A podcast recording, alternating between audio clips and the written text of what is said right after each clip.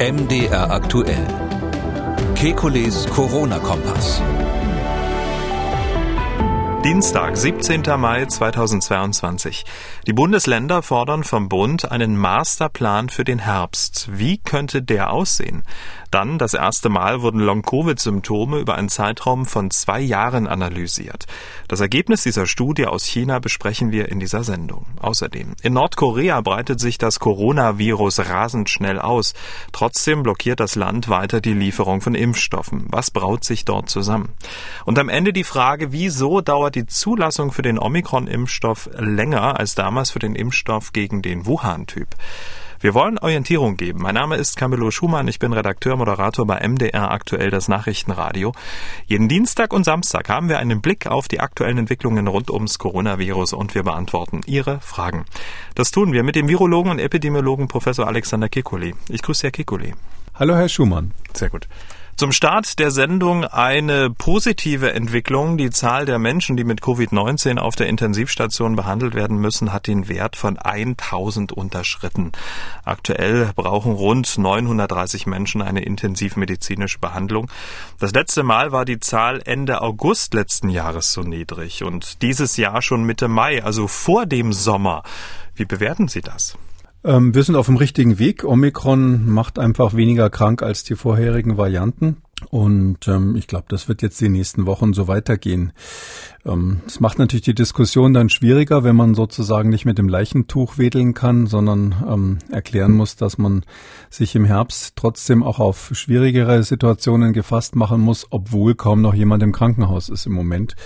Und die Krankenlast in den Kliniken, die mh, mm, ist natürlich auch parallel zu dem, was die Bevölkerung empfindet, weil ähm, ich gehe davon aus, dass kaum noch jemand einen anderen kennt, der ähm, im Krankenhaus liegt oder auf der Intensivstation gerade beatmet werden muss, obwohl er, was weiß ich, nur 50 Jahre alt ist und sonst immer gesund war. Also diese Dinge, die uns alle so ein bisschen alarmiert haben, die sind natürlich auch aus dem persönlichen Umfeld verschwunden. Hm, trotzdem wurden innerhalb von 24 Stunden 215 neue Todesfälle im Zusammenhang mit Covid-19 gemeldet und rund 86.000 Neuinfektionen. Also man merkt, der Druck ist nach wie vor da. Der ist da. Bei den Todesfällen muss man natürlich sagen, das hat sich verschoben zu den ähm, sowieso schon schwer Vorerkrankten und Hochaltrigen. Ähm, was bedeutet es? Das heißt, dass der Anteil, kann man einfach so raten, der Anteil derer, die sozusagen nicht an Covid, sondern mit Covid gestorben sind aus anderen Gründen, äh, der ist wahrscheinlich gestiegen. Trotz dieser ja recht positiven Stimmung fordern die Ländergesundheitsminister einen Masterplan für den Herbst. Man dürfe sich nicht von den derzeit rückläufigen Inzidenzen täuschen lassen. Das hat zum Beispiel die Vorsitzende der Gesundheitsministerkonferenz Sachsen-Anhalts Gesundheitsministerin Petra Grimbenne gesagt. Ähm, gestern gab es eine Videokonferenz mit dem Bundesgesundheitsminister Karl Lauterbach. Stattdessen müsse sich Deutschland auf eine neue Corona-Welle ab dem Herbst vorbereiten. Mit Blick auf den Herbst und Winter müssen wir mit dem Auftreten neuer Virusvarianten rechnen, sagte Grimbenne. Bundesgesundheitsminister Lauterbach hat nach der Bund-Länder-Schalte getwittert, das jetzige Infektionsschutzgesetz ist zu dünn, um uns durch die kalte Jahreszeit zu bringen. Da es am 23. September ausläuft, müssen jetzt die Vorbereitungen beginnen. Ich weiß, schreibt er weiter, im Sommer will das keiner hören, aber im Herbst muss das vorbereitet sein. Ähm, gut, dass die Länder mitziehen. Herr Kikoli, gut, dass jetzt schon über den Herbst gesprochen wird? Mhm. Ja, das finde ich ähm, ist ähm, genau drüber sprechen, vorbereiten ist richtig. Ich halte nichts äh, von Angstmache, ähm, sage ich mal. Man kann ja auch mit vernünftigen Argumenten die Vorbereitung begründen. Das Bild von Herrn Lauterbach ist ganz schön. Sie ziehen ja auch nicht jetzt schon den dicken Pulli an, weil sie glauben, dass es im Herbst dann kälter wird. Aber sie wollen natürlich, dass er dann zur Verfügung steht im Herbst. Und man weiß, dass die Pullover, die wir im September kaufen, jetzt schon gestrickt werden natürlich. Und ähm, deshalb ist das völlig richtig. Also man muss da unterscheiden zwischen dem, was die Fachleute zu tun haben, die Ministerien zu tun haben, die Berater zu tun haben. Äh, da ist ähm, jetzt äh, die Sommerpause keine Pause, sondern das heißt, dass man sich auf die nächste Welle vorbereitet. Genauso wie in den Nähereien und Strickereien eben jetzt die Pullover hergestellt werden. Und ähm, das ist aber etwas, wo jetzt so, sozusagen der Kunde oder in dem Fall der normale Bürger eigentlich, ähm, sage ich mal, der muss sich darauf verlassen können, dass das stattfindet. Ich finde immer solche auch gerade komplizierten Sachen, wo, wo selbst die Fachleute sich nicht immer einig sind im Detail, wie man es macht, das soll die Regierung machen. Da muss man sich einfach darauf verlassen können, dass das dann vorbereitet ist und dass wir nicht wieder so doof dastehen in Deutschland wie am Anfang der Pandemie oder auch ähm, zu Beginn der Herbstwelle 2021, wo wir ja, wo ja alle so getan haben, als wäre das jetzt völlig überraschend. Über einen möglichen Masterplan wollen wir gleich sprechen. Bundesgesundheitsminister Karl Lauterbach hält das Thema Herbst und möglicherweise Rückkehr der Delta-Variante medial, zumindest aus meiner Sicht, äh, doch recht am Köcheln. Lauterbach hat auch einen, wie ich finde, sehr nervösen Twitter-Finger. Bei Twitter hat er vor ein paar Tagen eine Abwasserstudie aus Israel getwittert. Er schreibt dazu, diese wichtige Abwasserprobenstudie aus Israel belegt, dass die tödlichere Delta-Variante trotz Omikron wahrscheinlich nicht einfach verschwindet. Im Herbst brauchen wir Impfstoffe gegen Delta-Varianten und Omikron. Für beide Serotypen müssen wir rüsten. Also er hält das Thema äh, sozusagen am Köcheln. Sie haben einen Blick reingeworfen in diese Studie. Taugt das als Argument? Ja, ich habe sie sogar ganz gelesen, tatsächlich aufgrund dieses Tweets. Also er sagt ja, die Studie würde belegen, dass wahrscheinlich Delta nicht ganz verschwindet. Also das sagen die Autoren ja selbst nicht. Also ähm, die, ähm, was die da gemacht haben, kann ich ja kurz sagen, ist, ähm, die haben im Dezember 21 ähm, bis bis in den Januar hinein haben die einfach untersucht, ähm, wie ist das Verhältnis Delta und Omikron in Israel, in einer Stadt in Israel, ähm, äh, quasi im Lauf der Zeit? Wie, wie verdrängt Omikron Delta? Und haben festgestellt, dass am Ende dieser Untersuchungsperiode, die letzte, die letzte Untersuchung lief ähm, im Dezember 21, dass da Omikron Delta noch nicht ganz verdrängt hatte. Also diesen, diese Anfangsdaten haben sie dann genommen und das gemacht, wo ich immer sehr vorsichtig bin, also haben sie etwas modelliert. Ähm, ich habe nicht wirklich was gegen Modellierer. Die meisten sind ja auch sehr sympathische, smarte Mathematiker, aber man muss bei Modellen immer höllisch aufpassen. Äh, das ist nur ein Modell. Äh, jeder weiß aus der Schule, wenn ich einen Taschenrechner habe und die falschen Zahlen eintippe, kommt einfach nicht das Richtige raus hinten. Und ähm, hier ist eben rausgekommen in dem Modell, dass in der Verring in der Zeit, die man beobachtet hat, der Delta-Anteil sich nur auf ein Viertel reduziert hatte. Und das haben sie dann extrapoliert und festgestellt, naja, wenn das so weitergeht, wenn also Delta so beharrlich bleibt, dann wird es so sein, dass irgendwann Omikron verschwindet und Delta aber bleibt. Das ist ja logisch, also aus Grund des, aufgrund des Modells ist es klar. Aber jetzt kommt's. Diese Studie hat eben vorhergesagt, dass am 14.05. Achtung, das war's schon. Am 14.05. wir praktisch in Israel in dieser Region 100 Prozent Delta-Infektionen haben, weil Omikron verschwunden ist. Und da braucht man nur in die Statistik reinschauen. Das ist falsch. Also diese Studie hat es komplett falsch vorhergesagt. Äh, es ist in Israel so, dass im Moment die Subvarianten von Omikron toben. Delta ist ganz minimal gelegentlich noch nachweisbar, aber mehr oder minder vom Radar verschwunden dort. Hm, und was macht man dann als nächste, wenn man so eine Studie gründlich anschaut? Man überlegt, hm, wann haben die das eigentlich eingereicht? Ist ja jetzt kürzlich publiziert, aber eingereicht wurde die Studie am 10. Februar. Da waren die Subvarianten noch gar nicht relevant in Israel.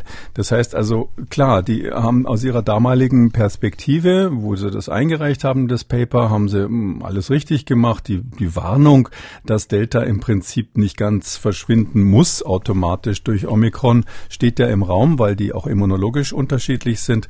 Aber die Behauptung von Herrn Lauterbach, um es nochmal auf den Punkt zu bringen, ähm, äh, das wäre belegt und wahrscheinlich, die ist einfach falsch und aus, aus dem Mund eines Wissenschaftlerkollegen auch überraschend. Aber ähm, wie bewerten Sie das, dass er dann immer wieder sowas ähm, twittert? Weil damit wird ja auch so eine gewisse Stimmung gemacht. Ähm, wir haben ja die Bund-Länder-Schalte ähm, angesprochen. Ähm, die Kolleginnen und Kollegen bereiten sich ja dann auch darauf vor, ähm, lesen sich Studien durch, beziehungsweise ähm, Berichterstattung darüber, schauen natürlich, Mensch, was macht der Minister da? Was hat er wieder getwittert für eine Studie und so? Und daraus wird sich ja dann auch eine Meinung gebildet. Also birgt das nicht auch die Gefahr, dass man dann ähm, vielleicht sich auch beeinflusst beeinflussen lässt? Ja, also mir gefällt an der ganzen pandemischen Diskussion, wenn ich es mal so sagen darf, sowieso nicht, ähm, dass von beiden Seiten, sowohl von den Impfkritikern und den Gegnern der Corona-Maßnahmen bis hin zu den Leugnern, die sagen, das Virus gibt's gar nicht, als auch eben von der Seite der Gutmeinenden, ähm, äh, letztlich äh, überzogen wird. Das muss man ganz klar sagen. Jeder auf seine Weise meint natürlich mit gutem Grund. Das hat dann immer so ein bisschen religiösen Charakter. Und das ist, ist schwierig, ja. Vor allem, wenn diejenigen, die sozusagen sich auf die Wissenschaft berufen, dann zum Teil persönlich ihre, ihre fachlichen Kontrahenten äh, diskreditieren oder eben sagen, wie ich es kürzlich mal lesen musste, den anderen soll man überhaupt nicht mehr zulesen, äh, zuhören. Es soll jetzt irgendwie ein Gremium geben, was aussuchen darf, wer im, in den Medien sprechen darf, oder eben Studien, die da sind, ähm, sehr ungenau wiedergeben, um irgendwie ihre politischen, äh, sage ich mal, Motivationen, ihre politischen Interessen so ein bisschen zu betonen.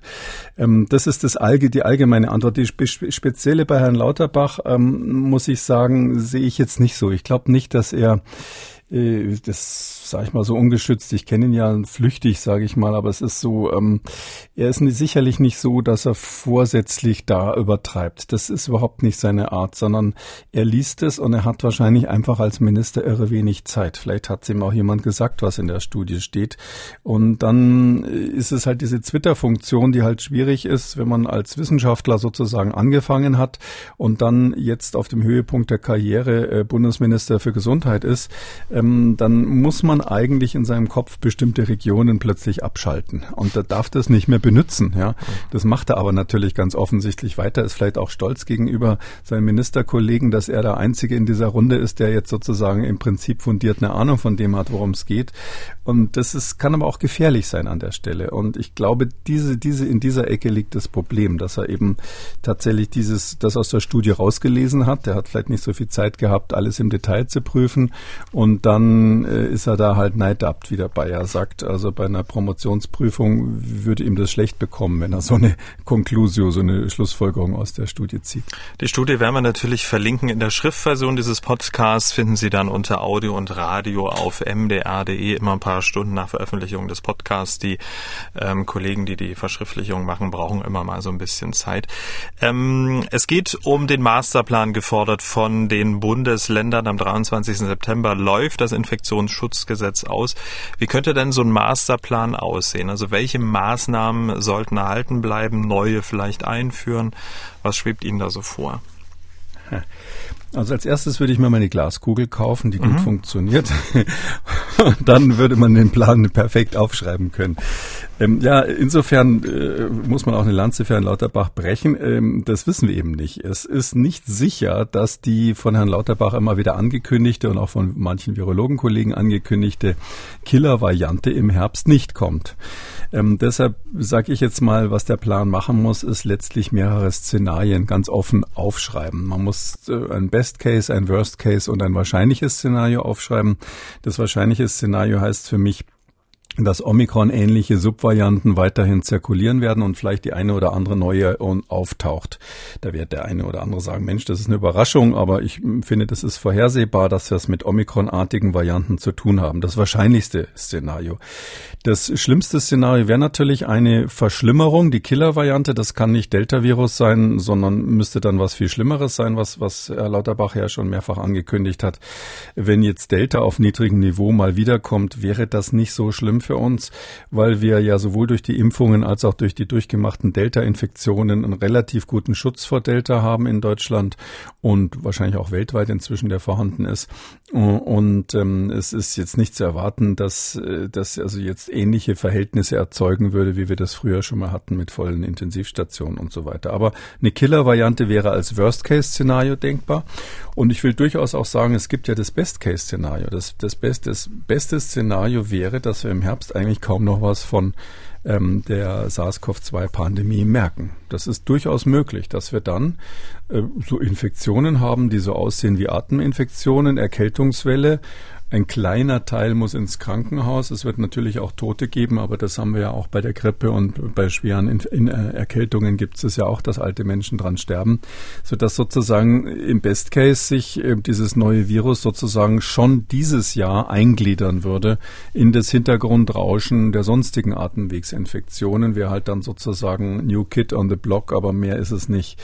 Ähm, keins von denen kann man sicher vorhersagen ohne Glaskugel und ähm, deshalb muss man sich vorbereiten. Muss man sagen, okay, Omikron, das wahrscheinlichste Szenario, was brauche ich dafür? Dann muss ich erstens ganz dringend wissen, wie ist der Immunstatus unserer Bevölkerung ähm, jetzt im Sommer. Man muss wirklich Studien machen, um zu gucken, wie gut ist die Immunität in den verschiedenen Alltagsgruppen gegen Omikron-Subvarianten. Bei anderen ist natürlich sinnvoll, das gleich mit anzuschauen. Und dann kann man Hochrechnungen machen, wie die Sterblichkeit und die Krankenhausbelastung im Herbst sein wird, je nach Infektionsdruck, also je nach Inzidenz. Und dann haben Sie so eine Art Matrix. Dann können Sie sagen, okay, bis zu der in der Inzidenz können wir uns das leisten. darüber müssen wir Maßnahmen ergreifen.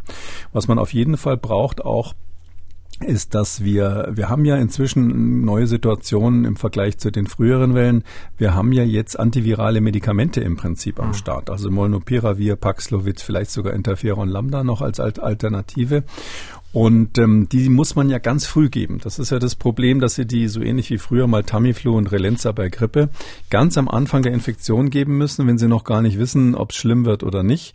Und sie wollen es und können es nicht jedem geben. Das heißt, man braucht eine klare Auswahl von Menschen, wo man sagt, das ist die Indikation, die sollen das kriegen. Und da muss man aber auch dann sicherstellen, dass sie das bekommen, ambulant, jederzeit verfügbar. Nicht so wie in Amerika, dass sich das jeder holt, je nach Paniklevel, sondern das muss quasi medizinisch medizinisch festgestellt werden. Dann müssen wir bis dahin definitiv wissen, was ist mit Long-Covid bei Omikron. Das ist völlig unklar, ob wir schwere Infektionen kriegen oder nicht, äh, ob wir Long-Covid äh, kriegen oder nicht überhaupt bei Omikron, wie hoch der Anteil ist. Kann sein, dass der verschwindend ist. Wir müssen wissen, äh, wie ist es bei Kindern und Omikron. Haben die überhaupt Long-Covid oder nicht? In, in, Dänemark hat man ja mal festgestellt, dass bei der Delta-Welle so 0,8 Prozent der Kinder ähm, mehr als vier Wochen Symptome haben. Ähm, die gehen fast alle wieder weg, wenn man dann ein paar Monate wartet. Echtes Long-Covid im Sinne von Symptomen, die bleiben, sind eigentlich nicht beobachtet worden. Aber äh, man kann natürlich annehmen, dass es bei Omikron noch weniger ist. Aber bloß weil man das annimmt als Virologe, ist es noch nicht belegt. Wir müssen also feststellen, können zum Beispiel Kinder Long-Covid kriegen. Warum? Weil das ist ja die ganze, da hinten hängt dann die ganze Latte dran. Was machen wir mit den Schulen? Müssen wir die ab einem gewissen Infektionsdruck zumachen oder nicht? Ähm, müssen wir da ähm, wieder Home Learning machen? Müssen wir Fenster aufmachen? Müssen wir Masken in der Schule haben? Und dieses, diese ganze Sache bis hin zu der Frage, ist es sinnvoll, Kinder zu impfen gegen Omikron, was ja in Amerika jetzt mit großer Werbe vorbereitet wird. Ich sehe das, diese, diese, diese Tendenz, die alten Impfstoffe bei Kindern wegen Omikron einzusetzen, ehrlich gesagt mit, mit Sorge. Oder auch der Frage, brauchen wir da eine Boosterkampagne? Also all das müssen wir vorbereiten, indem wir den Immunstatus und die Ergebnisse der Omikron-Infektionen auswerten. Da gibt es bisher noch äh, keine oder sehr, sehr wenige Daten. Ich wollte gerade sagen, dass äh, die Datengrundlage wird dann vermutlich äh, genau das Problem sein. Es ist ja nicht zu erwarten, dass bis zum Herbst eigentlich schon davor, wenn dann die Entscheidungen dann ähm, getroffen werden müssen, diese Daten dann vorliegen. Also Wieso wird nicht? Dafür haben wir doch das Robert Koch Institut. Das ist ja genau meine Forderung. Also wissen Sie, wenn die dann im September sagen, äh, leider haben wir die Daten nicht, dann heißt es, leider haben wir die Daten nicht erhoben. Natürlich könnte man jetzt äh, losgehen. Wir haben ja jetzt Mai und äh, Blutproben ziehen repräsentativ, was was ja seit Jahren angekündigt, aber aus einer Studie aus 2020, die relativ dünnhäutig war oder dünn, dünnes Brett war, ähm, nicht, nicht mehr gemacht wurde. Man müsste einfach wissen, wie die Immunitätslage in Deutschland ist. Man kann natürlich, Omikron ist ja durchgelaufen und in, und definitionsgemäß ist es Long Covid nach vier Wochen. Da kann man natürlich äh, ähm, jetzt feststellen, wie ist es nach vier Wochen, wie ist es nach acht Wochen. Wir würden sogar äh, bis zum Sommer noch eine Drei-Monats-Bilanz haben, äh, wenn man das jetzt konsequent durchzieht. Also ich fordere wirklich, dass diese Daten jetzt erhoben werden und nicht dann die, ähm, äh, die Ministerpräsidenten im Herbst zusammensitzen und, und sagen, ja, schade, jetzt müssen wir wieder entscheiden, aber wir haben keine Grundlage dafür. Also wir wissen ja, es gab ja unzählige Seroprävalenzstudien, allerdings hatten die alle ihr Start und Ende in 2020. Ähm, dazwischen war ziemliches ja, Rauschen im Walde. Ähm, woher nehmen Sie dann hoffentlich dann auch die Gewissheit, dass dann da noch was kommt? Die Gewissheit habe ich nicht, aber mhm. ähm, es ist so, ähm, man, man kann ja auch einen gewissen, eine gewisse Lernkurve bei den öffentlichen Gesundheitsdiensten auch in Deutschland erwarten. Da ist am Anfang vieles verpasst worden und jetzt hat man wirklich Vorlauf und die To-Do-Liste ist offensichtlich, was ich jetzt gerade mal so angerissen habe, ist ja jetzt nicht irgendwie äh, besonders kreativ gewesen, sondern liegt in gewisser Weise auf der Hand für Fachleute. Und deshalb eben ähm, gibt es äh, sozusagen Urlaubssperre fürs Robert-Koch-Institut und seine Leute. Das müssen die jetzt mal machen. Stichwort Long Covid werden wir auch noch eine Studie besprechen hier im Podcast und möglicherweise auch die Frage, ob äh, bei allen Maßnahmen, die wir dann auch für den Herbst ähm, ergreifen werden, ob nicht vielleicht von irgendwo, von irgendeinem Punkt auf der Welt eine noch gefährliche Variante vielleicht in den nächsten Wochen und Monaten entstehen könnte, die uns den Herbst madig machen könnte. Ein mögliches Beispiel werden wir auch besprechen. Herr Kekulé, noch ein kleiner Schritt zurück. Während in Deutschland über eine neue Welle im Herbst diskutiert wird und äh, wie wir uns am besten darauf vorbereiten, kommen aus der EU, ich sag mal, andere Signale. Die Agentur der Europäischen Union für Flugsicherheit, die EASA und das Europäische Zentrum für die Prävention und Kontrolle von Krankheiten, ECDC haben jetzt vor der Sommerreisewelle eine Aktualisierung der Gesundheitsschutzmaßnahmen für Flugreisen herausgegeben. Heißt, seit dieser Woche ist die Empfehlung zum verpflichtenden Tragen medizinischer Masken in Flughäfen und an Bord von Flugzeugen weggefallen. Was sagen Sie denn dazu? Der Laie staunt, der Fachmann wundert sich? Ja, also die, das war ja schon erstaunlich, dass die USA das gemacht haben. Und in USA war es noch ein bisschen anders. Da haben die Fluggesellschaften das irgendwie durchgedrückt. Dann gab es noch so ein ähm, pelziges Urteil aus Florida von einer republikanischen ähm, Richterin. Und ähm, dann war es einfach so, dass schlagartig quasi die Maskenpflicht in Flügen, in, in inneramerikanischen Flügen fiel. Da hat die amerikanische ähm, Seuchenbehörde CDC, ähm, die hat ähm, sich darüber aufgeregt. Ähm, jetzt ist die Situation etwas anders, dass die europäischen CDC, ECDC, ähm, zusammen ähm, mit der EASA, der Europäischen Flugsicherungsgesellschaft, letztlich diese Regelung rausgegeben haben.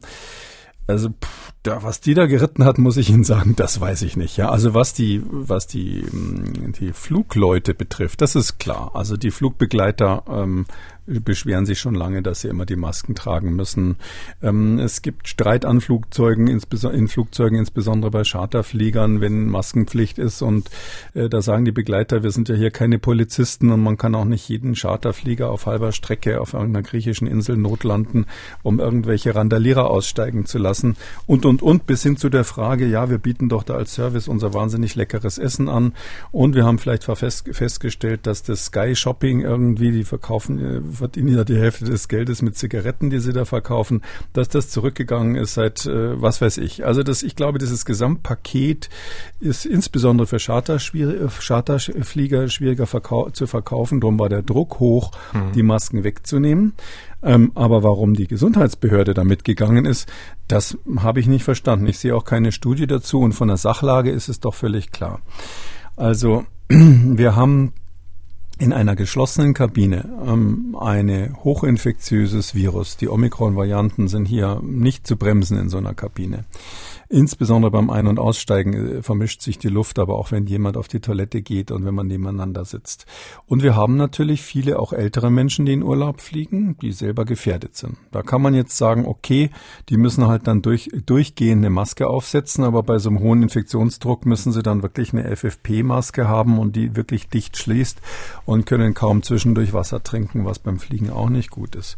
Und dann haben wir noch eine andere Überlegung im, auf dem Flug in die, äh, aus Deutschland raus zum Beispiel, wäre es ja relativ unkritisch, weil da sitzen tendenziell die Leute drin, die in Deutschland sowieso schon zusammen waren. Aber spätestens auf dem Rückflug haben sie die Situation, dass man sich ähm, Kontakt mit der lokalen Bevölkerung hatte.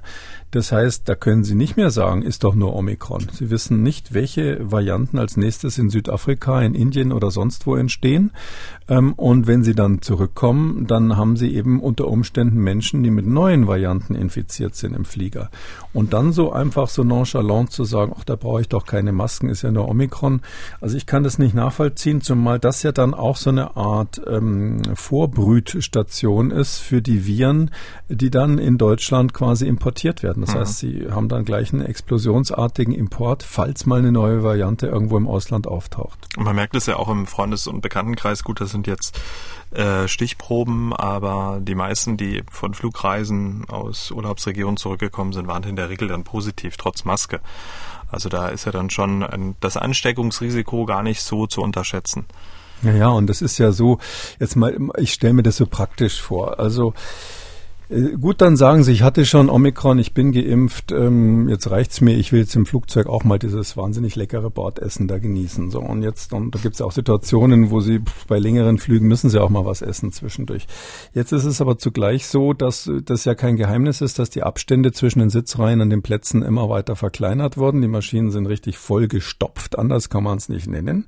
Und da sitzen Sie jetzt, stellen Sie sich mal vor, auf Mittelsitz zwischen zwei Leuten, die links und rechts husten. Ja, was machen Sie denn dann? Ähm, das ist ja noch gar nicht geklärt, ob sowas eigentlich Körperverletzung ist. Weil wenn die ständig mit dem Messer auf sie einstechen würden, dann wäre es äh, versuchte Körperverletzung. Das wäre relativ einfach, das dann zu unterbinden. Aber wenn die dauernd husten, was ja unter Umständen genauso tödlich sein könnte, dann ist es äh, juristisch gar nicht geklärt, ob das sozusagen allgemeines Verkehrsrisiko ist, was sie da in Kauf zu nehmen haben, oder ob das Risiko sozusagen der Verursacher dafür belangt werden könnte. Also bei dem Prozess würde ich gerne mal das Gutachten schreiben. Und es ist so, dass ähm, in diese und, dann wäre es Beihilfe durch die Fluggesellschaft auch interessant in Richtung Schadensersatz.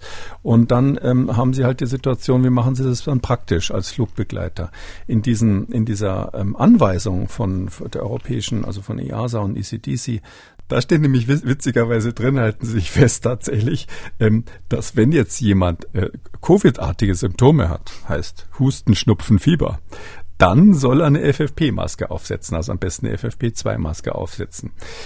Also das möchte ich mal sehen, wie Sie jemanden, der also ja natürlich schon vorher weiß, dass er hustet, im Flugzeug jetzt dazu bringen, die nicht aufgesetzte Maske dann doch aufzusetzen. Ja. Darf man dann körperliche Gewalt einsetzen? Notlandung? Was ist, wenn er sie nicht aufsetzt und die, äh, die Flugbegleiter haben ihn nicht dazu gezwungen? Sie kriegen hinterher Corona, stecken ihre Mutter an, die stirbt. Äh, was ist da juristisch eigentlich? Also ich finde, das Ganze ist eine schlechte Idee. Grund für die Lockerungsempfehlung der EU sind ähm, demnach die jüngsten Entwicklungen in der Pandemie. Dazu zählen insbesondere die Impfzahlen, die durch die Infektionen entstandene Immunität und die damit einhergegangene Aufhebung von Beschränkungen einer wachsenden Zahl europäischer Staaten. So lautet die Begründung. Italien, Frankreich und andere Länder haben entsprechende Corona-Maßnahmen auch schon aufgehoben. Aber auf der anderen Seite gibt es 15 EU-Staaten, in denen über nationale Gesetze das Tragen von Gesichtsmasken weiter gilt. Neben Deutschland sind zum Beispiel Touristenziele wie Spanien, Griechenland, Portugal und Italien drunter. Das heißt, in Flügen von oder dorthin muss weiter Maske getragen werden. Da ist doch die Verwirrung dann am Ende perfekt der, ähm, der, der, der Urlauber hört das im Radio und denkt, Mensch, super, ich muss keine Maske mehr auf, äh, aufsetzen, geht an Bord äh, nach Spanien, Mallorca und muss sie dann doch aufsetzen. Das versteht er nicht und riecht sich auf. Zu Recht. Na eben, eben. Ja? Ähm, ich glaube, die, die, die, die Rechtslage ist sogar relativ kompliziert im, im, im Flugzeug. Ähm, das ist analog zur Schifffahrt. Ähm, und ähm, da ist es rein formal gesehen so, dass es wirklich drauf ankommt, in wessen Luftraum Sie sich gerade befinden. Und zusätzlich gibt es Anweisungen, die der Pilot sozusagen umsetzen muss als ähm, Angestellter seiner Fluggesellschaft. Das heißt also, wenn die Fluggesellschaft eine Regelung hat, dann kann der Pilot das an Bord durchsetzen. Der ist ja sozusagen der Bundespräsident im Flugzeug, genau wie der Kapitän am Schiff. Und dann gibt's aber eben darüber hinaus noch die ähm, Frage, in wessen Luftraum sie sind. Ähm, da gab es früher mal diese Skurrilität. Also es war, glaube ich, nur kurzzeitig, dass man, wenn man den früher äh, über den Iran geflogen ist, zum Beispiel, durfte im Flugzeug, während man drüber geflogen ist, kein Alkohol ausgeschenkt werden. kein Witz. Ja. Also ähm, ähm, ja. das heißt, also es gibt solche Dinge und in den USA war es ja tatsächlich so, dass ähm, während die Flugzeuge in der Luft waren, in dem Moment, als das Urteil, dass die Maskenpflicht ähm, fallen muss, ähm, raus war, haben dann die Fluggesellschaften ihre Piloten angerufen und gesagt, die Leute sollen die Maske, dürfen die Maske Maske absetzen. In Deutschland ist ja die bundesweite Maskenpflicht in Flugzeugen und Fernzügen im Infektionsschutzgesetz geregelt und wie wir ja schon ähm, darüber gesprochen haben, das gilt ja vorerst bis zum 23. September. Auch im Nahverkehr mit Bussen und Bahnen gilt Maskenpflicht und ähm, das ordnen ja dann dementsprechend die Länder äh, an. Aber da ist man sich ja einig. Aber vielleicht, ich habe es ja schon gesagt, entstehen ja bis zum Herbst in einigen Orten ähm, auf der Welt ähm, gefährlichere Varianten, die dann zu uns kommen, beispielsweise übers Flugzeug ohne Maske. Wir haben darüber gesprochen. Genauso wie ja Anfang 2019 SARS-CoV-2 aus China zu uns kam. Beispiel äh, ganz konkret ist Nordkorea. Dort äh, breitet sich SARS-CoV-2 gerade massiv aus seit Ende April sollen dort rund 1,2 Millionen Menschen erkrankt sein. Die Frage ist, ob diese Zahl auch wirklich stimmt. Möglicherweise sind es ja auch mehr. Und Nordkorea nennt das Ganze auch nicht ähm, Corona-Infektion. Die Staatsführung, die spricht von Fieberfällen. Und laut der staatlichen Nachrichtenagentur KCNA wurde für alle Provinzen und Städte ein völliger Lockdown angeordnet, was auch immer das in Nordkorea bedeutet. Und Machthaber Kim Jong-un, der ist stinksauer. Wegen dieser Situation hat er jetzt auch das Militär angeordnet, die Medikamentenversorgung der Hauptstadt Pyongyang sofort zu stabilisieren. Kim sagte, der Ausbruch habe große Unruhe in dem Land verursacht. Herr Kekulé, wir wissen, wie schnell sich Omikron ausbreiten kann und wir wissen auch oder vermuten, wie immunnaiv die nordkoreanische Bevölkerung ist. Braut sich dort eine Katastrophe zusammen? Also es ist nicht auszuschließen. Vor allem, wir wissen ja nicht wirklich, welche Variante das ist. Also so genau ist das in Nordkorea nicht festgestellt. Ähm, was ich interessant finde, ist die Frage, wer das wohl eingeschleppt hat, weil ähm, der gemeine Bürger kann ja ähm, nicht ein- und ausreisen in Nordkorea. Die Grenzen sind ja hermetisch dicht. Ich glaube, in keinem anderen Land der Welt so dicht wie in Nordkorea. Ähm, es gibt einige, die unter Einsatz von Leib und Leben es geschafft haben, zu fliehen aus Nordkorea, irgendwie über die Grenze nach China und dann spektakuläre Fluchten begangen haben und dann zwischen, inzwischen dann meistens in Seoul in äh, Südkorea leben.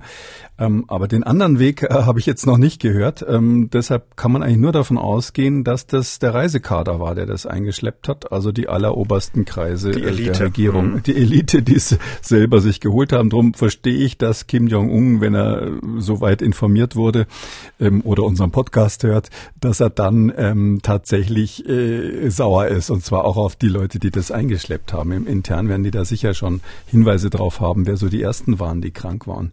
Naja, und ähm, das ist, äh, wenn, wenn man jetzt betet, dass es in Anführungszeichen nur Omikron ist, hat man natürlich trotzdem die Situation. Nordkorea hat ja die, den Import äh, ausländischer Impfstoffe abgelehnt. Ähm, und es ist äh, genauso wie China. Und es ist so, dass äh, zusätzlich man zumindest nichts gehört hat von vorherigen Wellen. Ähm, ich glaube auch, das wäre bekannt geworden, wenn die jetzt richtig krass zum Beispiel Delta oder ähnliches gehabt hätten. Das hätten wir schon irgendwie mitbekommen. Ähm, das heißt, ähm, jetzt sehen wir da sozusagen in einem echten, könnten wir in einem echten Feldexperiment sehen, wie schlimm Omikron eigentlich wäre, wenn es auf eine naive, äh, immunologisch naive Bevölkerung treffen würde. Ähm, leider werden wir die Daten natürlich nicht sauber bekommen. Das ist praktisch ausgeschlossen, dass wir das im Detail äh, erfahren. Ähm, Im schlimmsten Fall kann es sein, dass ähm, die nordkoreanische Bevölkerung ist ja auch ähnlich wie die chinesische, es gibt viele alte auch. Ähm, da muss man damit rechnen, dass die, dass viele sterben. Wahrscheinlich werden die Zahlen da unterschlagen und das wird möglicherweise auch zu Unruhen im Land führen. Also jetzt der totale Lockdown, der da angeordnet wurde, ähm, das ist auch schwierig, weil ähm, China hat ja ähm, bei allem, was man, sage ich mal, kritisch sehen kann, die Chinesen sind wahnsinnig gut im Organisieren, so so so, so technisches Organisieren, das haben die irgendwie drauf. Wenn die was zumachen, dann ist das zu, dann machen sie die Tests an der Grenze, äh, an, an den Kontrollposten und dann haben die auch Services in der Regel, die dann das, die Lebensmittel an die Häuser liefern und solche Sachen. Die Infrastruktur ist ja auch gut. Man hat in jeder Ecke, hat man die Möglichkeit, übers Handy dann notfalls anzurufen, wenn man in seiner Wohnung sitzt und nichts zu essen hat. Das ist in Nordkorea ja ganz anders. Also da haben sie nicht die Situation, dass die dafür sorgen, dass wenn sie einen Lockdown machen, dass die Leute dann ähm, zuverlässig versorgt werden in der Situation. Und da bin ich sehr gespannt, wie das funktioniert. Es kann sein, dass wir da wirklich in eine humanitäre Krise geraten und dann vielleicht sogar Nordkorea ähm, als Schurkenstaat, wenn ich mal so sagen darf, sogenannter Schurkenstaat, ähm, dann helfen müssen, weil egal welche Regierung, wir müssen dem Volk natürlich helfen, wenn es in einer extremen Situation ist. Ich kann sagen, beim Sterben zuschauen, das geht nicht. Ähm, könnte Nordkorea auch ähm, so ein neuer Hotspot für die Entstehung gefährlicher Varianten werden? Ich meine, das Virus dürfte sich doch in Anführungszeichen jetzt freuen super, eine fast immune, naive Bevölkerung. Ähm, da stehen auch sicherlich äh, Varianten in den Startlöchern. Ja, das ist, äh, die Gefahr besteht eben dann immer, dass wenn, wenn man eine hohe Zahl von Infektionen hat äh, in einer Bevölkerung, die Kontakt miteinander hat, das wäre natürlich Voraussetzung, ähm, dann hat man einfach eine hohe Wahrscheinlichkeit für Mutationen, die sich dann auch durchsetzen können. Weil man kann sich das so vorstellen, normalerweise entstehen natürlich auch irgendwo zufällig mal Mutanten, aus welchem Grund auch immer. Aber so eine Mutante braucht ja dann, damit sie sozusagen sich selbst erstmal optimieren kann, auch ein paar immunologisch naive. Weil die Mutante ist ähm, neu gebildetes ähm, Virus, das ist sozusagen noch nicht ganz optimiert, das hat auch eine Veränderung und typischerweise muss es dann noch mehrere Passagen durchlaufen, das heißt mehrmals von einem Menschen zum nächsten springen, bis es sich dann als Mutante, als neue Variante etabliert hat, die dann in sich wieder optimal und vermehrungsfähig ist. Und in dieser Anfangsphase, wo das sozusagen noch so ein Prototyp ist und weitere Mutationen braucht, um sich zu perfektionieren, da ist es so, ähm, da braucht ist es für das Virus natürlich schlecht, wenn jetzt jeder, den es trifft, quasi schon geimpft oder oder genesen ist. Das würde es schwieriger machen und ähm, deshalb würde ich sagen, die Wahrscheinlichkeit für Mutanten ist in so einer Situation für wie Nordkorea höher. Und ähm, dann sind wieder die Reisekader gefragt, um das in die Welt zu tragen. Das war jetzt übrigens ein kleiner Scherz ne, vom mit den Reisekadern. Ja, ja. War das ein Scherz? Ja. ja gut, aber das wären die, mhm. also keine Aufforderung, aber das nee, wären die, die mit hoher Wahrscheinlichkeit, mhm. ähm, äh, außer Sie haben jetzt Absicht, da Urlaub zu machen, ist es so, dass das die typische Übertragung dann ist. Ist ja mhm. übrigens auch äh, sonst so. Ich meine, äh, in diplomatischen Chors äh, Infektionskrankheiten sind natürlich bei Diplomaten auch ein Problem. Ja, das ist in jedem Auswärtigen Amt, in jedem Außenministerium der Welt ist es bekannt, dass man die, die, die Leute, die im Ausland arbeiten, Krankheiten eben von den, vor den dortigen Krankheiten schützen muss und verhindern muss, auch dass sie die importieren. Die Situation hatten wir früher bei der Vogelgrippe und in anderen, in anderen Ausbruchsfällen natürlich auch bei den afrikanischen Botschaften, wenn sie da Ebola haben und ähnliches. Das ist ein bekanntes Problem und das betrifft natürlich auch den Export von Viren durch diejenigen, die reisen dürfen, aus Nordkorea raus. Sollte dort sich eine gefährliche Variante bilden, was würde das dann ähm, für uns bedeuten? Und ähm, ähm, sozusagen die Immunität unserer Gesellschaft versus neuen Varianten beispielsweise, die sich in Nordkorea gebildet haben?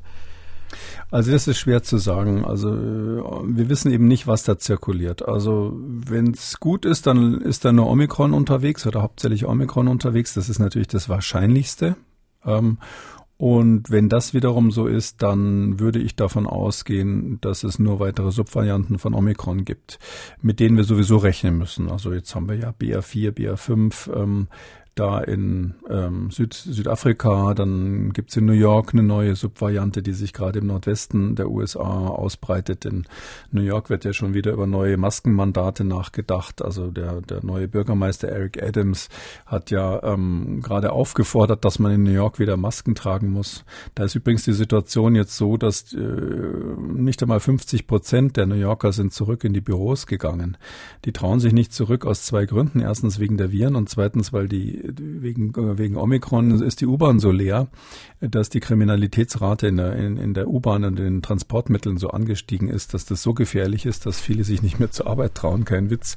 Also es gibt solche, diese Sekundäreffekte dann, die da auftreten, so dass man jetzt aufrufen muss, zur Arbeit zu fahren, aber zugleich sagen muss, tragt bitte eine Maske, wo natürlich viele Amerikaner äh, so keine große Lust drauf haben.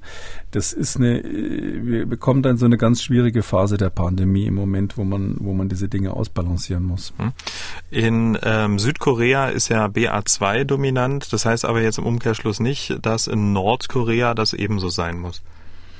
Also es gibt zwei Möglichkeiten. Die eine ist, dass es eine Omikron-Variante ist. Ähm, kann gut sein, dass das natürlich aus Südkorea kommt, wobei jetzt die Kontakte Nordkoreas zu China eigentlich äh, intensiver sind als zu Südkorea. Ähm, und ähm, das andere ist, ähm, es ist nicht auszuschließen, da muss ich jetzt sagen, müsste man mal so Nordkorea-Spezialisten fragen, es ist nicht auszuschließen, dass die tatsächlich schon vorher ähm, heftige Alpha- und Delta-Wellen hatten, uns aber geschafft haben, das äh, sozusagen nicht öffentlich werden zu lassen. Das wäre dann der Fall, dass sie quasi nur vor Omikron kapituliert haben und dann hätten sie vielleicht eine gewisse Grundimmunität gegen die anderen Varianten schon vorher gehabt. Ähm, da kann ich aber nicht sagen, ob das die Weltöffentlichkeit bemerkt hätte oder nicht, wenn die da Alpha und Delta tatsächlich schon gehabt hätten. Hm. Das Problem ist ja auch, dass äh, Nordkorea kaum Testkapazitäten hat, noch nicht so richtig geimpft hat. Da entsteht doch jetzt auch äh, aus Eigennutz jetzt auch für uns doch der Druck der Weltgemeinschaft zu sagen, hey komm, ähm, wir schicken da ein paar Millionen Impfdosen hin.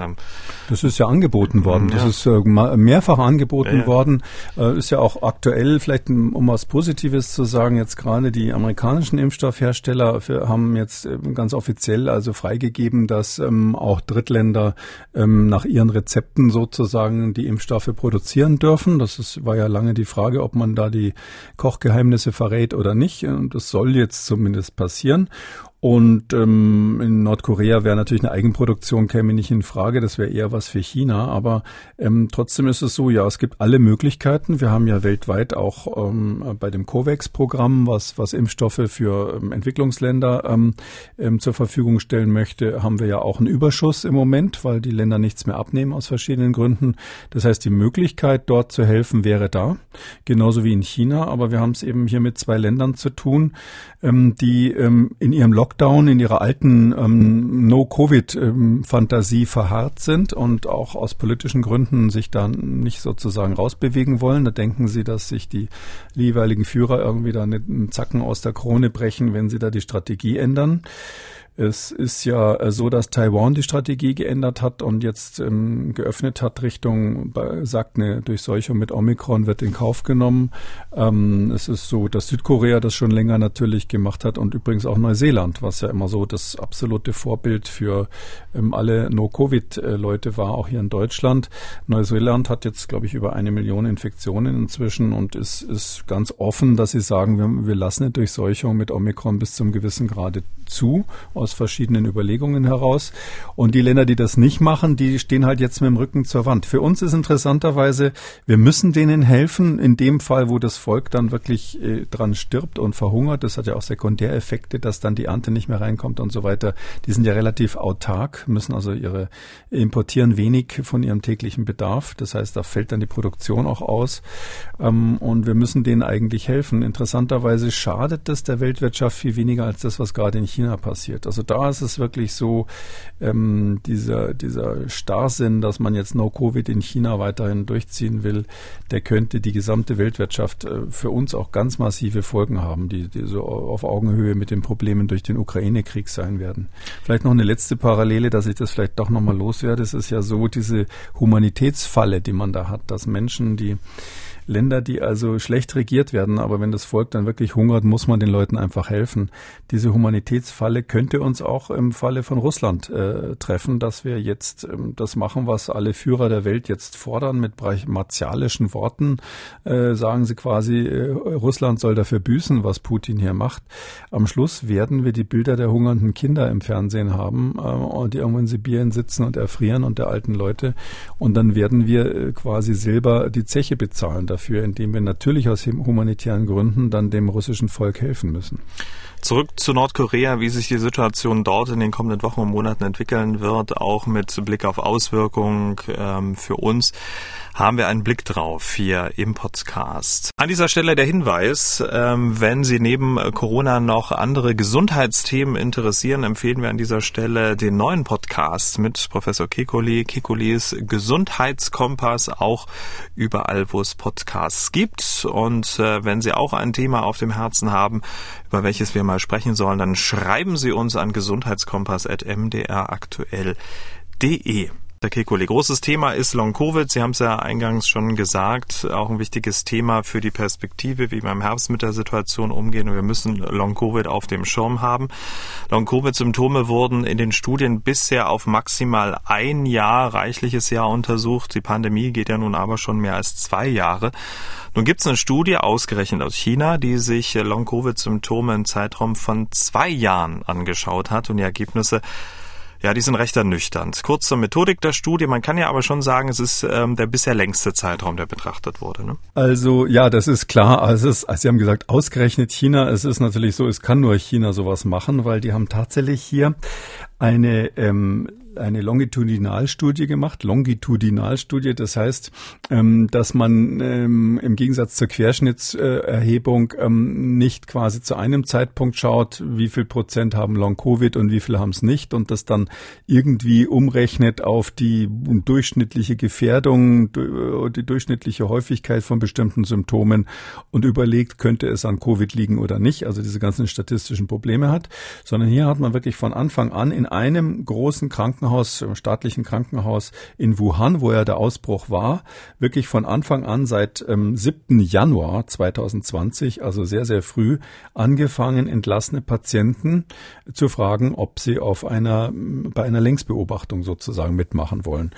Und seitdem haben die das gemacht. Also über einen langen Zeitraum ähm, haben sie die damals rekrutiert. Den ersten Monate der Pandemie haben sie die rekrutiert. Ähm, deutlich über 1000 ähm, entlassene Patienten mit Covid, also nach Covid entlassen. Und das war auch ein Krankenhaus, womit die allerersten Fälle überhaupt behandelt wurden, damals in Wuhan. Und ähm, die haben sie eben bis jetzt beobachtet, zwei Jahre lang beobachtet. Also das ist schon eine Leistung. Und zu jedem Patienten haben sie dann eine Kontrolle gesucht, die epidemiologisch sozusagen passt. Also gleiches Geschlecht, ungefähr gleiches Alter, wohnt in der gleichen Region, vergleichbare berufliche Tätigkeit. Also diese matched ähm, dazu gepassenden Kontrollen haben sie gehabt. Insofern ist es eben eine richtig professionelle Studie, die viel, viel bessere Daten liefert, als wenn man nur so eine Querschnittsbeobachtung hat. Und keiner hat natürlich so lange Daten wie die Chinesen, das ist klar, dort war der erste Ausbruch und die haben das hier wirklich ganz toll und gründlich gemacht. Es gibt keine überzeugendere Studie quasi zu der Frage, wie sieht's eigentlich langzeitmäßig mit den Folgen von Covid aus. Ich sage vielleicht noch eins vorneweg, für mich auch deshalb überzeugender, weil wir doch bei Long Covid immer das Problem haben, dass wenn Sie Leute fragen, und wie ist es jetzt, jetzt hast du Covid gehabt, wie geht's dir inzwischen? Ähm, da ist so viel Subjektives dabei. Wenn man damals immer Angst vor Corona hatte und die ganze Nation ist panisch gemacht worden davon und die Bilder der Sterbenden, dann hat man es plötzlich selber, dann ist man natürlich ganz anders echauffiert, als wenn man wie vielleicht jetzt viele bei Omikron sagt, naja, wird schon nicht so schlimm werden. Und ähm, auch so diese Befindlichkeit, wie ernst man so Krankheit nimmt. Geht man, weil man sich nicht so gut fühlt, zum Beispiel trotzdem weiter zur Arbeit oder bleibt man bei jedem Wehwehchen zu Hause? Das ist auch so ein bisschen national unterschiedlich. Und das eine kann man sagen, also ähm, ohne jetzt irgendwelche Klischees dreschen zu wollen, also in China geht man, wenn man irgendwie kann, zur Arbeit. Also Leute, die da wegen Krankheiten zu Hause bleiben, sind tendenziell wirklich krank.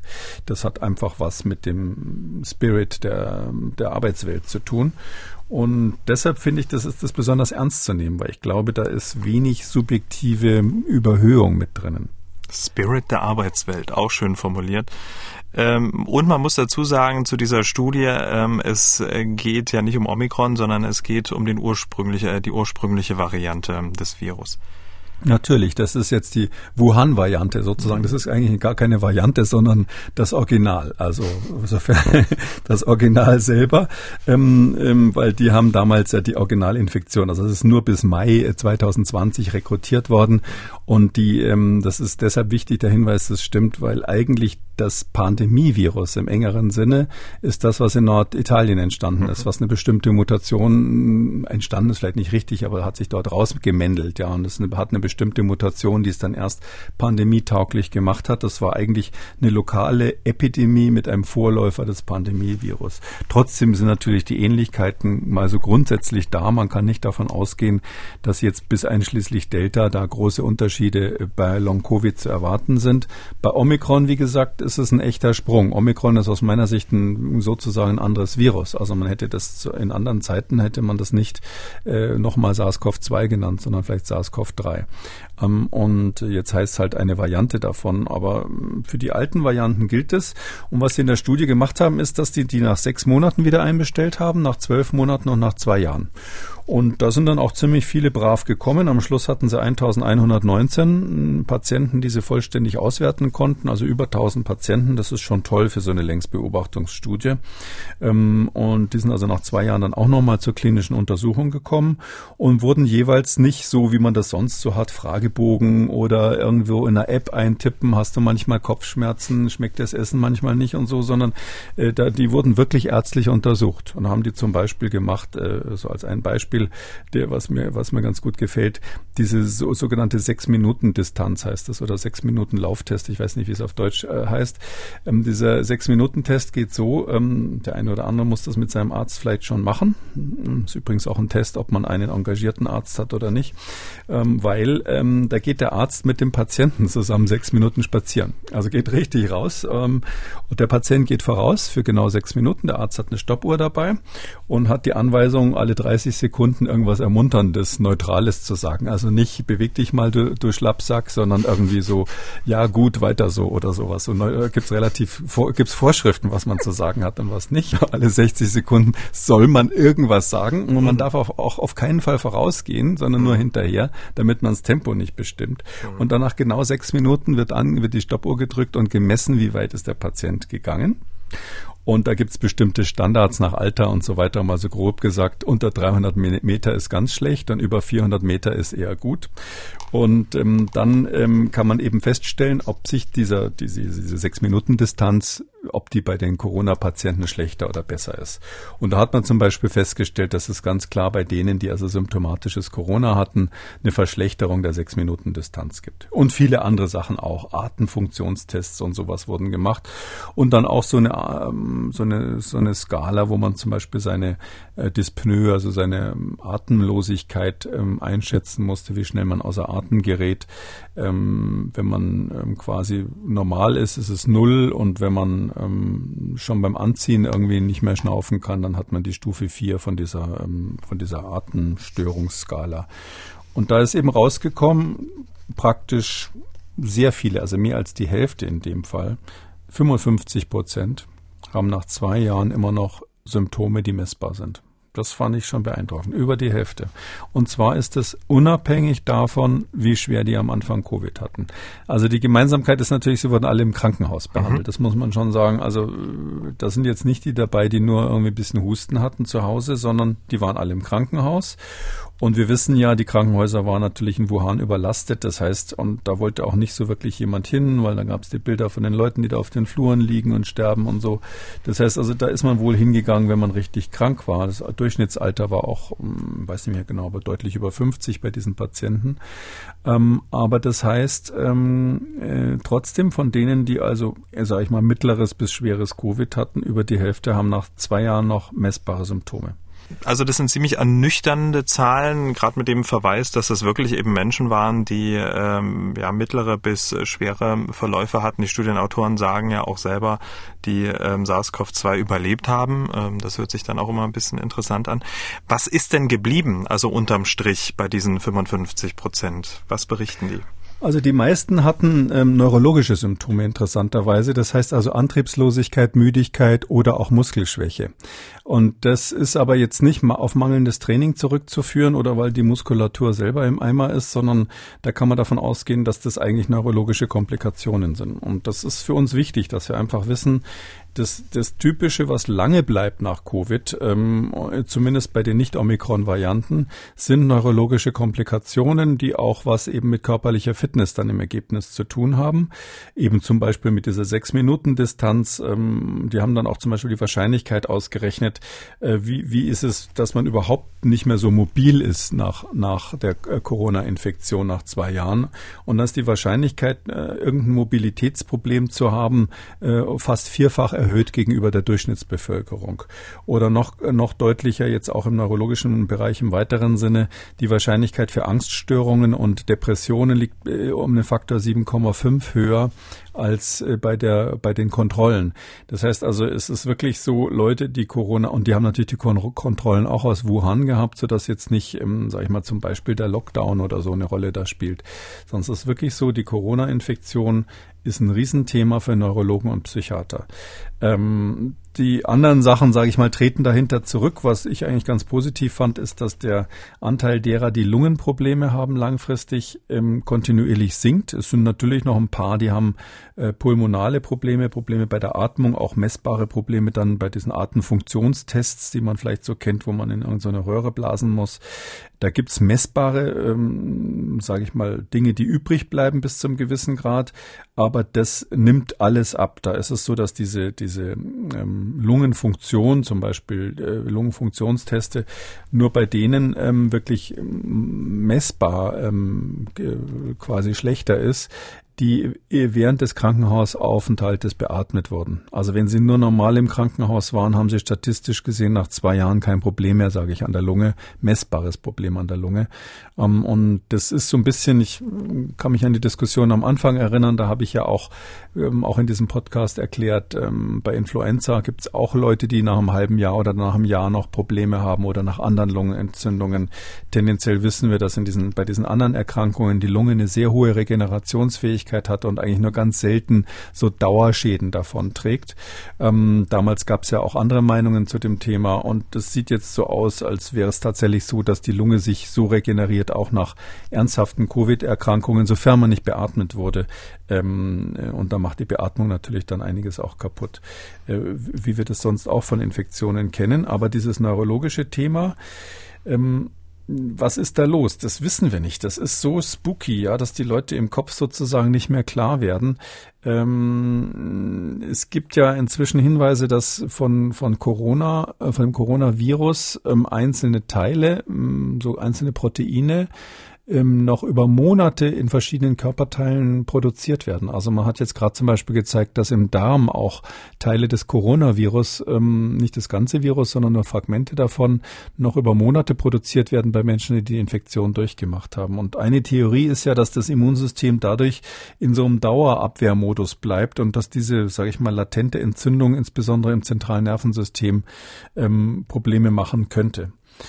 Praktisch gesehen heißt das für uns, ähm, Long Covid ist jetzt schon, auch wenn wir mal ganz optimistisch davon ausgehen, dass Omikron überhaupt kein Long Covid macht. Das wäre jetzt mal so meine Hoffnung. Ich glaube nicht, dass es so sein wird, aber ich glaube, dass es wesentlich weniger ist als bei den früheren Varianten.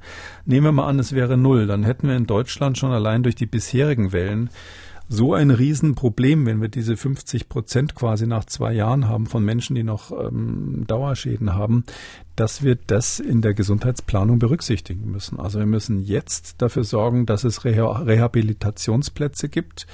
Das ist ja bei neurologischen Erkrankungen ein Riesenunterschied und extrem wichtig, ob Sie eine Reha machen oder nicht. Also Sie können den, das Ergebnis können Sie massiv beeinflussen durch eine gute Reha ähm, bei neurologischen Erkrankungen. Ähm, ich glaube, bei kaum einer anderen Erkrankung ist es so, so effektiv. Aber da müssen Sie die Plätze für haben, weil da müssen Sie die Reha-Zentren haben, da müssen Sie Neurologen haben, da müssen Sie Psychiater haben, die sich drum kümmern. Die sind ja sowieso schon knapp im Moment. Und ich glaube, das ist bei der Planung jetzt wichtig, dass wir einfach wissen, dass das auf uns zukommt als gesellschaftliches, gesundheitliches Problem. Jetzt mal völlig losgelöst von der Frage, ob wir jetzt mit der Omikron-Welle noch weitere Long-Covid-Patienten produzieren werden. Ja, die deutsche Rentenversicherung zum Beispiel hat es ja auch äh, mit aufgenommen. Eine Reha bei äh, Long-Covid oder Post-Covid äh, kann man online Antrag stellen. Also es ist sozusagen auch das in das äh, Bewusstsein der Behörden ähm, gekommen, dass das durchaus auch ein gesellschaftlich, ein breites gesellschaftliches Problem ähm, werden kann. Es gibt ja auch dann äh, punktuelle Schwerpunkt-Sprechstunden, auch Kliniken, die sich darauf spezialisiert haben, Reha-Zentren. Ähm, da ist ja schon eine Menge getan worden in den den letzten ähm, Jahren, kann man ja schon fast sagen. Und Sie sagen aber, da kann man noch eine Schippe drauflegen. Äh, Auf jeden Fall, weil das eine ist die Frage, ob jetzt die Versicherungen das anerkennen. Das ist relativ einfach. Da sitzt so eine Runde von Fachleuten im Kreis, diskutiert das und am Schluss, wenn die sagen, okay, müssen wir anerkennen oder wollen wir anerkennen, dann wird's gemacht. Das Problem ist, ob sie einen Platz kriegen. Also ähm, es gibt ja bestimmte Erkrankungen, die bei uns in Deutschland jetzt schon solche sind, zum Beispiel Herz-Kreislauf-Erkrankungen oder ähm, starkes Übergewicht und ähnliches ist auch im, im, am Zunehmen. Und wenn Sie da spezialisierte Reha-Plätze haben wollen, die jetzt speziell sich für, mit sowas auskennen, da haben sie zum Teil wirklich lange Wartezeiten. Ähm, da werden natürlich dann immer die Leute bevorzugt, die frisch operiert wurden und sofort was brauchen. Aber wenn sie sozusagen als chronischer Patient sowas haben wollen, müssen sie zum, zum Teil lange warten. Und ähm, das wäre natürlich so, dass das gerade bei einer Covid-Erkrankung, wenn sie jetzt wirklich Long-Covid mal als Krankheitsbild definieren. Das ist nicht ganz klar, wie man es definiert, aber nehmen wir mal an, es gibt so eine Definition dann kommt es da nämlich darauf an, frühzeitig ähm, zu interagieren, weil sie natürlich bei so Sachen wie Muskelschwäche oder Müdigkeit, der Frage, ist er wieder arbeitsfähig oder wie schnell ist er arbeitsfähig, da ähm, können Sie viel erreichen, wenn Sie das früh machen und nichts mehr erreichen, wenn Sie da erst nach zwei Jahren äh, einen Reha-Platz kriegen oder drüber nachdenken. Übrigens in China fand ich wiederum auch ganz interessant, vielleicht ein letztes Detail aus der Studie. Ähm, äh, fast 90 Prozent haben nach zwei Jahren wieder gearbeitet. Also die äh, Wiederherstellung der Arbeitsfähigkeit ist eigentlich gut. Auf der anderen Seite 11 Prozent, jeder Zehnte war nach zwei Jahren immer noch nicht arbeitsfähig, aber 90 Prozent sieht gut aus im Vergleich zu den ähm, 55 äh, Prozent, die noch Symptome hatten. Also man hat sozusagen einen, einen, viel höheren Anteil von Menschen, die noch Probleme haben, aber trotzdem zur Arbeit gehen in, in China. Ähm, ob das jetzt in Deutschland auch so wäre, da mache ich mal ein Fragezeichen dahinter oder ob die sagen, ah nee, bin krank, bleib zu Hause. Muss man mal sehen, nicht? Das wird, wird aber tatsächlich ein Problem bei uns sein und ich plädiere wirklich dafür, ähm, auch die Kapazitäten für die Rehabilitation und für die neurologische und psychiatrische Behandlung jetzt vorzuhalten. Auch diese Studie werden wir Ihnen verlinken in der Schriftversion dieses Podcasts. Die finden Sie ein paar Stunden nach der Veröffentlichung der aktuellen Ausgabe auf mdr.de. Gehen Sie dafür auf äh, Audio und Radio und dann auf Podcasts. Kommen wir zu den Fragen unserer Hörerinnen und Hörer. Herr Emmelmann hat uns geschrieben. Er schreibt, ich nehme an, dass der Omikron-spezifische Impfstoff eine gute Möglichkeit für eine fünfte Impfung sein könnte. Er ist ja wohl auch schon produziert und die Studien laufen seit Januar. Allerdings wurde der voraussichtliche Zulassungstermin auf September verschoben. Warum dauert es jetzt mit neun Monaten so viel länger als bei dem ersten Impfstoff? Damals schreibt er vier bis fünf Monate äh, im August 2020 bis zu Ergebnissen dann Ende Oktober und Zulassung im Dezember 2020. Viele Grüße. Ja, also ich bin auch ein bisschen enttäuscht, dass es so lange dauert, muss ich sagen, zumal die Hersteller ja da mit stolzer Brust immer gesagt haben, in sechs Wochen haben wir dann den Impfstoff angepasst, äh, wenn es drauf ankommt. Äh, Im Labor möglicherweise ja, aber dann eben auf der Straße sieht es schwierig aus. Beim Omikron-Impfstoff ist es ja wohl so, dass die Europäische Union und auch andere Abnehmer schon Verträge unterschrieben haben. Ähm, und deshalb wollen die, glaube ich, den schon jetzt schnell auf den Markt bringen. Das ist ja klar, äh, bevor das, dann gar kein Interesse dran mehr besteht. Ähm, man muss sich das so vorstellen, wenn es gar keinen Impfstoff gibt, dann hat man in zweierlei Hinsicht eine unterschiedliche Situation. Das eine ist, man kann einfach jeden als Probanden nehmen, weil alle sind immunologisch immun. Das Virus hat auch noch nicht so viele infiziert am Anfang. Da kann man einfach Studien machen, fast hätte ich gesagt, wo man will. Die ersten wurden ja auch in Großbritannien zum Beispiel gemacht und in den USA und so weiter. Ähm, und das, das ist aber jetzt natürlich nicht mehr so. Jetzt hat man einen Impfstoff, der in einer Bevölkerung getestet werden muss, die aus irgendwelchen Gründen praktisch 100 Prozent Teilimmunität hat, also schon geimpft oder genesen. Und das zweite ist ein ethisches Argument. Äh, wenn Sie mh, mm, äh, quasi einen Impfstoff haben, wo es äh, das gefährliche Virus gibt und keine Alternative, dann wird quasi jeder Patient diesen Impfstoff nehmen. Wenn Sie aber jetzt Omikron impfen, dann können Sie schlecht den Leuten verbieten mit dem neuen Impfstoff. Ja, dann können Sie schlecht sagen, ja, aber ihr dürft euch nicht impfen gegen die Delta-Variante oder gegen mit dem ursprünglichen Wuhan-Impfstoff, sondern ähm, Sie müssen in Kauf nehmen, dass Sie Leute haben, die schon mal infiziert waren und die geimpft wurden.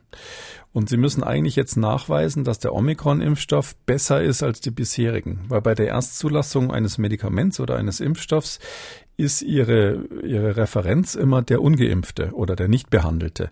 Und da kann man natürlich schnell Eindruck machen. Sie wissen, 95 Prozent war damals bezüglich symptomatischer Erkrankungen die Wirksamkeit dieser Impfstoffe, die Schutzwirkung dieser Impfstoffe. Jetzt ist ja die Frage, es muss ja besser sein. Es gilt sozusagen das Superioritätsprinzip. Es muss besser als die Alternativimpfstoffe sein, sonst kriegt es keine Notfallzulassung. Und Sie brauchen ja hier eine Notfallzulassung. Bei der regulären Zulassung könnte man noch ein bisschen andere Argumente anführen aber bei der Notfallzulassung muss es wirklich besser sein. Und ja, und jetzt wissen halt die Behörden gut, der bisherigen Impfstoffe liegen bei 95 Prozent gegen Infektions, symptomatische Infektionen. Zeigt mal, was ihr da so habt. Und ich glaube, dass an der Stelle ist es schwierig. Sie finden keine Probanden mehr. Sie müssen in irgendwelche exotischen Gegenden der Erde gehen. Vielleicht wäre Nordkorea ein super, super äh, Terrain für neuen Impfstoff, den man jetzt testen könnte. Aber da ist ja keiner der Hersteller mit seiner Studie. Und, ähm, äh, und, und sie müssen beweisen, dass es gegen andere vorhandene Therapie- oder Impfmöglichkeiten äh, besser ist äh, für die Notfallzulassung. Und ich glaube, das ist nicht so einfach und darum ist das verschoben worden. Damit sind wir am Ende von Ausgabe 308. Vielen Dank, Herr Kekulé. Gerne, bis dann, Herr Schumann. Sie haben auch eine Frage rund ums Coronavirus, dann schreiben Sie uns an mdraktuell-podcast.mdr.de oder Sie können uns auch anrufen, kostet nix 0800 322 00. Für alle anderen Fragen zum Thema Gesundheit empfehlen wir Ihnen den neuen Podcast mit Professor Kekulé, Kekules Gesundheitskompass, auch überall, wo es Podcasts gibt. MDR aktuell Kekules Corona-Kompass.